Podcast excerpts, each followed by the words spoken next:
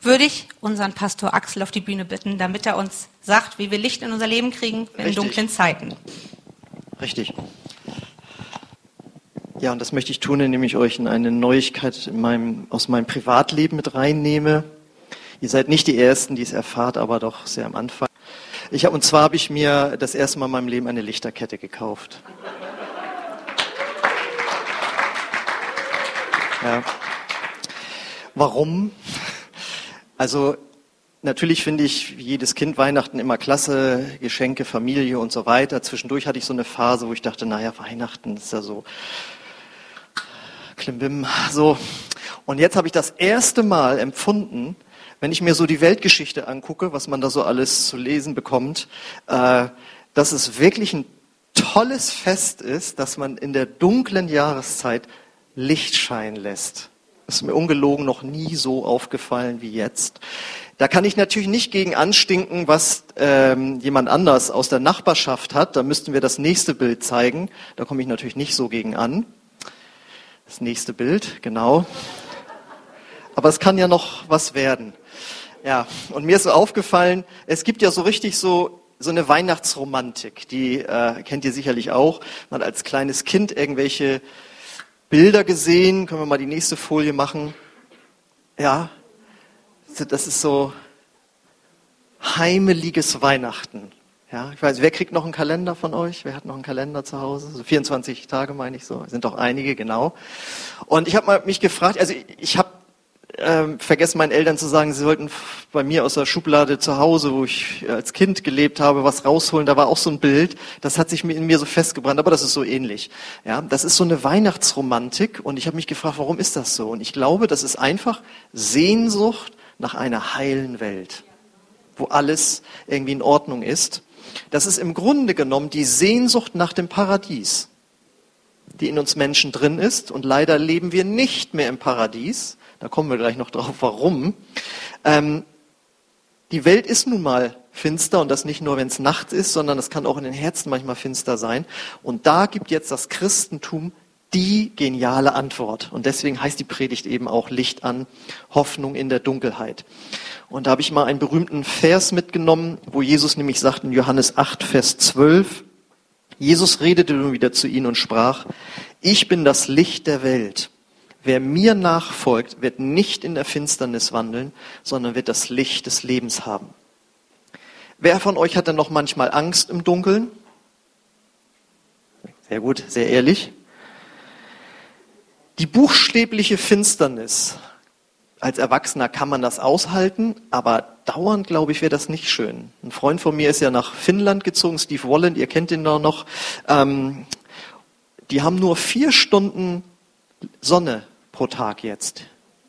Und sonst ist es nur dunkel. Er sagt, dafür liegt aber auch schon ab November immer Schnee und macht das Ganze ein bisschen heller. Ja? Und wir wissen, dass Menschen, die in diesen Breiten, Breitengraden leben, ja oft auch so ein Problem so mit depressiven Verstimmungen haben und äh, sich da Vitamin D reinhauen und solche Sachen. Ähm, das finden wir eigentlich dauerhaft nicht so klasse. Und das zeigt, wie wichtig Licht für uns Menschen ist.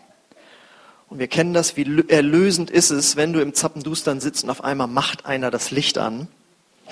Und jetzt gibt's ja nicht nur die ähm, buchstäbliche Finsternis, sondern auch äh, ja das, was Jesus eben sagt. Er meint das hier ja bildlich, dass wir in der Finsternis äh, leben und dass er eben das Licht der Welt ist, das Licht für die Menschen ist und dass wir ohne ihn in der Finsternis bleiben. Und die Frage ist, was meint er damit, wenn er von dieser bildlichen Finsternis spricht? Ich denke, wenn man heute, jetzt eben hatte ich ja schon angedeutet, man kann Angst vor der Zukunft entwickeln, für sein persönliches Leben oder auch wie so die Weltgeschichte sich irgendwie entwickelt. Menschen, die unter Depression leiden, sagen, es fühlt sich an wie Finsternis in den Gedanken. Trauer und Verzweiflung werden als Finsternis erlebt. Starke Enttäuschungen können das auch bewirken. Also alles, was man persönlich ganz stark so in den Gefühlen wahrnimmt, das ist eben Finsternis. Aber ich denke, das geht noch weiter ähm, nicht nur solche Dinge, die psychisch im Inneren stattfinden, sondern auch so der, der Sinn nach einer Lebensrichtung, das zu suchen, die Suche nach der Lebensrichtung. Was ist der Sinn meines Lebens? Man kann ja auch so sagen, da, da tappt er im Dunkeln rum. Ja, er weiß einfach nicht, wie sein Leben weitergehen soll, ja? weil einfach Orientierung fehlt. Das ist auch Finsternis. Und ich glaube, es gibt auch so eine moralische Orientierungslosigkeit. Äh, die stellen wir natürlich meistens bei den anderen fest, wo man dann sagen, sag mal, ist die denn blind? Wie die mit Leuten umgeht? Oder äh, was er da wieder angerichtet hat? Wie er sich und andere gefährdet? Ja, ist jemand blind? Tappt der im Dunkeln irgendwie rum? Und damit meint, meint man, dass er eben moralisch sich nicht so ganz richtig verhält. Über uns selbst hat das natürlich noch nie jemand gesagt. Aber das ist eben so eine, kann eine moralische Orientierungslosigkeit sein. In der Bibel wird uns beschrieben, dass Krankheiten auch zur Finsternis gehören. Krankheiten sind nicht von Gott. Aber vor allem wird das als größte Finsternis bezeichnet, wenn wir Gott nicht kennen. Eine Unkenntnis über Gott. Das wird als Finsternis bezeichnet. Denn viele fragen ja immer, wo ist denn Gott? Wenn es den geben soll, warum lässt er das zu? Warum hilft er nicht? Wir waren jetzt gerade wieder auf der Straße unterwegs, da war auch eine Frau, die sagte das dann so, und dann konnte ich ihr das so ein bisschen erklären, und sie war so richtig so, das habe ich ja so noch nie gehört. Aber es ist eine Orientierungslosigkeit da. Wie verhält sich das mit Gott? Warum ist die Welt so, wie sie ist? Ist Gott böse, weil die Welt böse ist? Nein, das ist nicht so. Gott wollte niemals, dass die Erde so wird, wie sie jetzt wird, sondern er hat die am Anfang als Paradies erschaffen. Die Menschen, die ersten Menschen haben sich von Gott abgewandt, dadurch kam das Böse in die Welt und jetzt haben wir den Salat sozusagen. Und die Antwort auf die Finsternis in dieser Welt, egal wie sie sich jetzt für dich anfühlt, ist Weihnachten. Natürlich nicht das Fest, sondern dass wir daran glauben und daran gedenken, dass Gott sein Sohn Jesus als Licht in diese Welt gesandt hat, damit unsere Finsternis vergeht. Und im Advent denken wir daran und gehen darauf zu. Und Gott hat uns eben nicht alleine gelassen. Er findet es nicht gut, wie es in der Welt zugeht. Und hat gesagt, ich möchte, dass diese Finsternis aus den Herzen und in der Welt äh, vertrieben wird. Und deswegen geht es letztlich darum, dass dieses Licht der Welt uns Hoffnung bringen soll dass es besser werden wird im Persönlichen und auch mit der Welt. Und wie hat Jesus das gemacht? Wie hat er das Licht zu, also er sich selbst zu uns gebracht? Einmal hat er Dinge gelehrt, die einfach mutmachend sind, dass er gesagt hat, es gibt einen Gott im Himmel, einen Vater im Himmel und er möchte dein Gebet erhören. Und er möchte dich auch aus deiner seelischen Finsternis rausholen, wie immer das sich für dich anfühlt.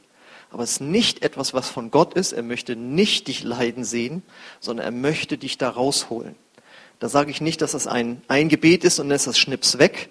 Ja, das sind manchmal Prozesse. Aber grundsätzlich hat Gott, hat Jesus gesagt, es gibt da einen Gott, der ein Vater im Himmel ist und der möchte dir aus deiner persönlichen Finsternis helfen. Dann hat er gesagt, alle sollen ihm nachfolgen. Er hat gesagt, werdet meine Jünger. Und wenn ihr das werdet, werde ich euch aus eurer Orientierungslosigkeit rausholen, denn ich werde euch eine Lebensberufung geben und sie euch zeigen. Das bedeutet, wenn Hoffnungslosigkeit da ist, wie soll es mit meinem Leben weitergehen und warum bin ich überhaupt da? Jesus vertreibt diese Finsternis, weil er Orientierung in das Leben hineingibt. Dann hat Jesus in seinen Lehren ja über Vergebung, Barmherzigkeit, Barmherzigkeit und so weiter gesprochen und hat dadurch moralische Orientierung gegeben. Er hat viele Dinge gesagt, da hat er damals Menschen mit auf den Schlips getreten, würde auch heute so passieren, ja, ähm, weil er einfach Dinge anspricht, wo er sagt, das und das ist nicht in Ordnung vor Gott. Das nennt die Bibel dann Sünde. Ja. Und er sagt, wenn du davon Abstand nimmst, wird Orientierung in dein Leben reinkommen. Dein Leben wird eine Klarheit annehmen und das wird wunderbar sein.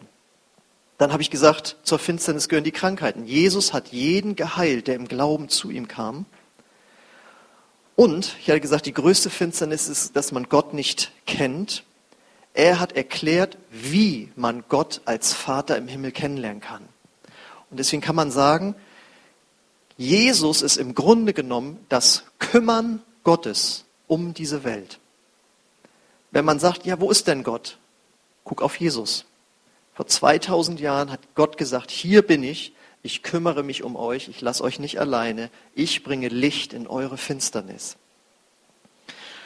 Und wie geschieht das jetzt konkret? In dem Bibelvers heißt es ja, wer mir nachfolgt, wird nicht in der Finsternis wandeln. Also es geht nicht einfach darum, nur für wahr zu halten, dass es ihn gegeben hat, sondern wir müssen ihm nachfolgen. Und die Bibel sagt uns, dass Jesus zwar gestorben ist, woran wir Karfreitag jedes Jahr denken, aber dass er nach drei Tagen von den Toten auferstanden ist, woran wir an Ostern denken. Und warum ist er überhaupt gestorben? Weil er freiwillig für deine und meine Vergehen gekreuzigt wurde, hingerichtet wurde, obwohl er selbst nichts Falsches gemacht hat, hat er stellvertretend sein Leben als Opfer für uns gegeben. Aber so wie man stellvertretend für jemand anders eine Geldstrafe vor Gericht bezahlen kann, so hat Jesus stellvertretend für uns sein Blut vergossen, damit wir Vergebung bekommen. Das heißt, unsere Schuld ist von Jesus vor Gott bezahlt worden und dadurch ist der Weg zu Gott freigemacht worden.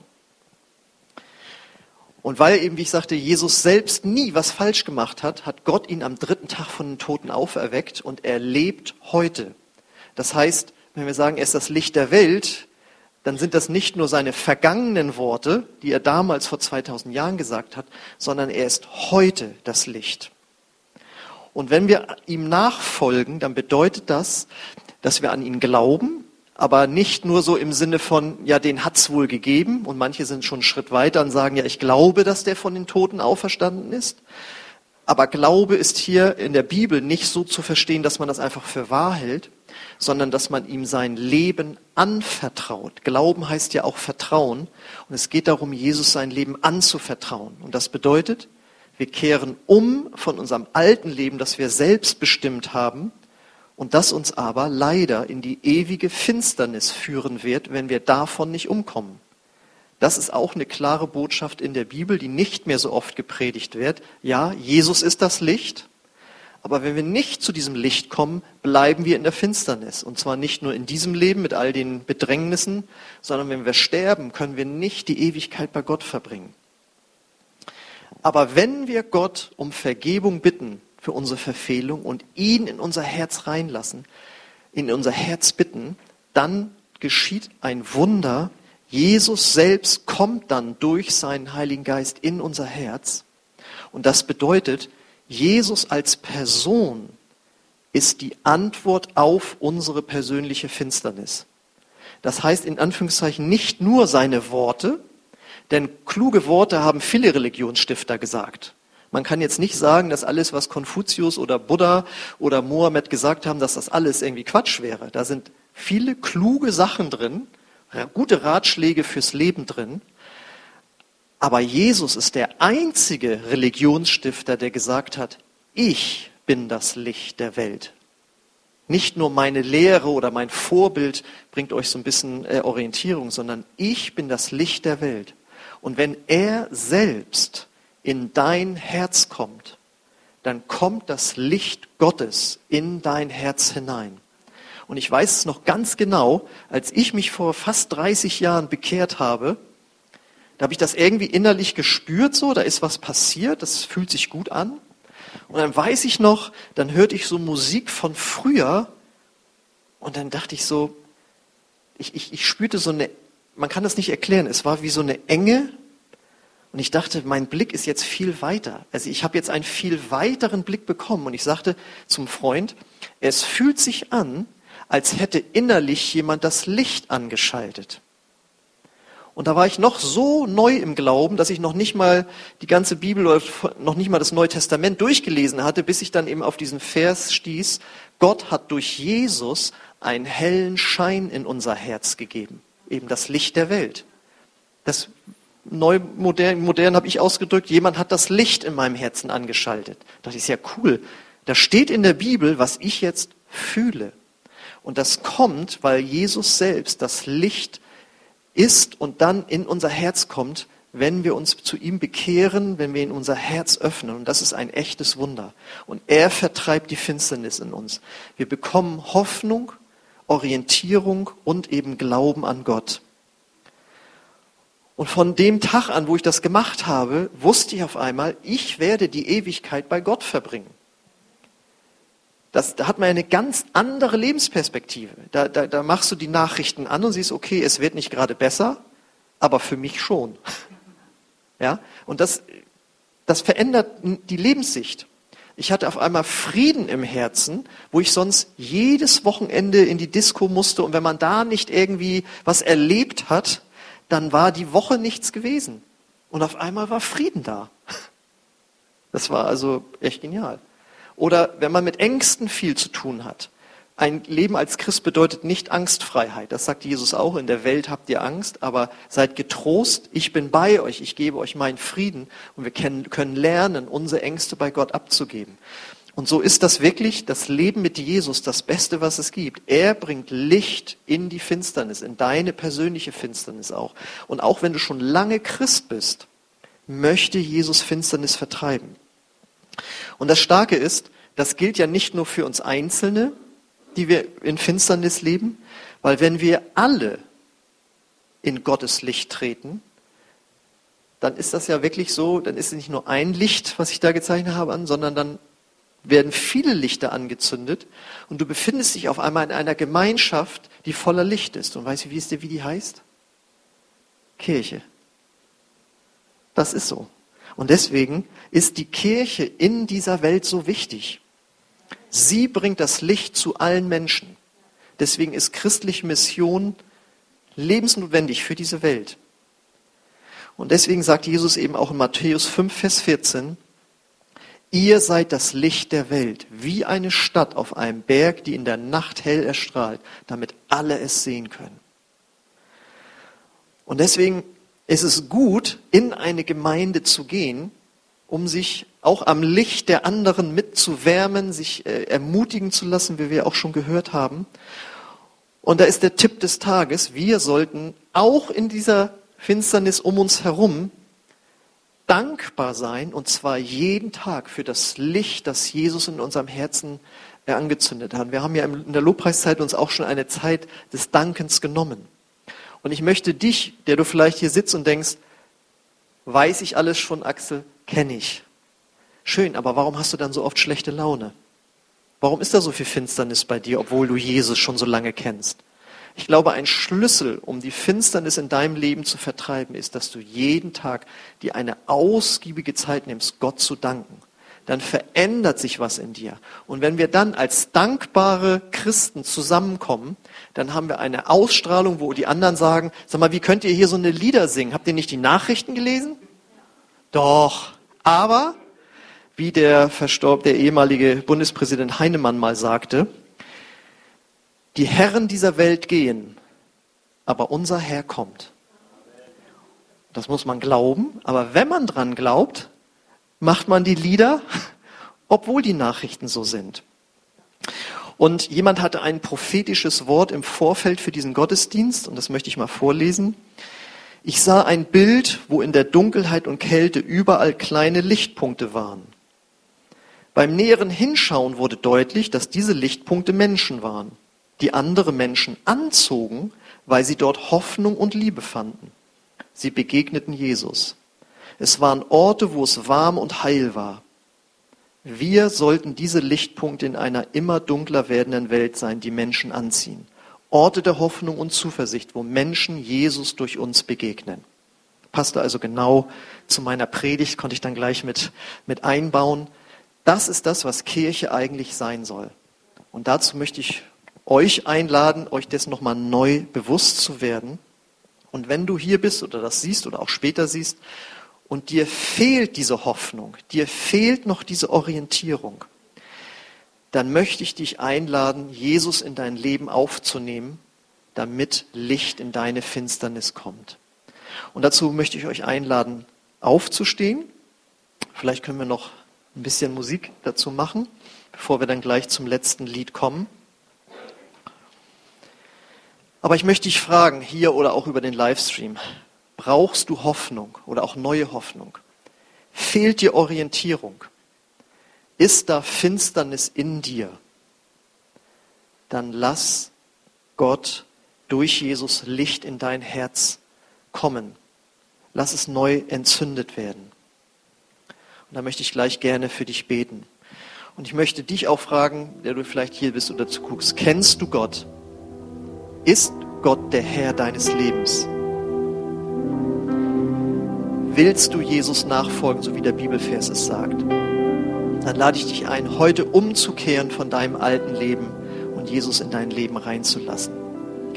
Ich möchte da gleich mit uns beten und auch dir ein Gebet anbieten, dass du das tun kannst, aber zuerst möchte ich gerne für euch beten. Ich lade dich ein, schließ gerne deine Augen und du weißt, wie es dir jetzt geht, wo vielleicht Finsternis in deinem Leben ist. Und Vater, ich danke dir für Jesus und wir danken dir, Jesus, dass du wirklich hier bist. Und du bist hier durch deinen Heiligen Geist.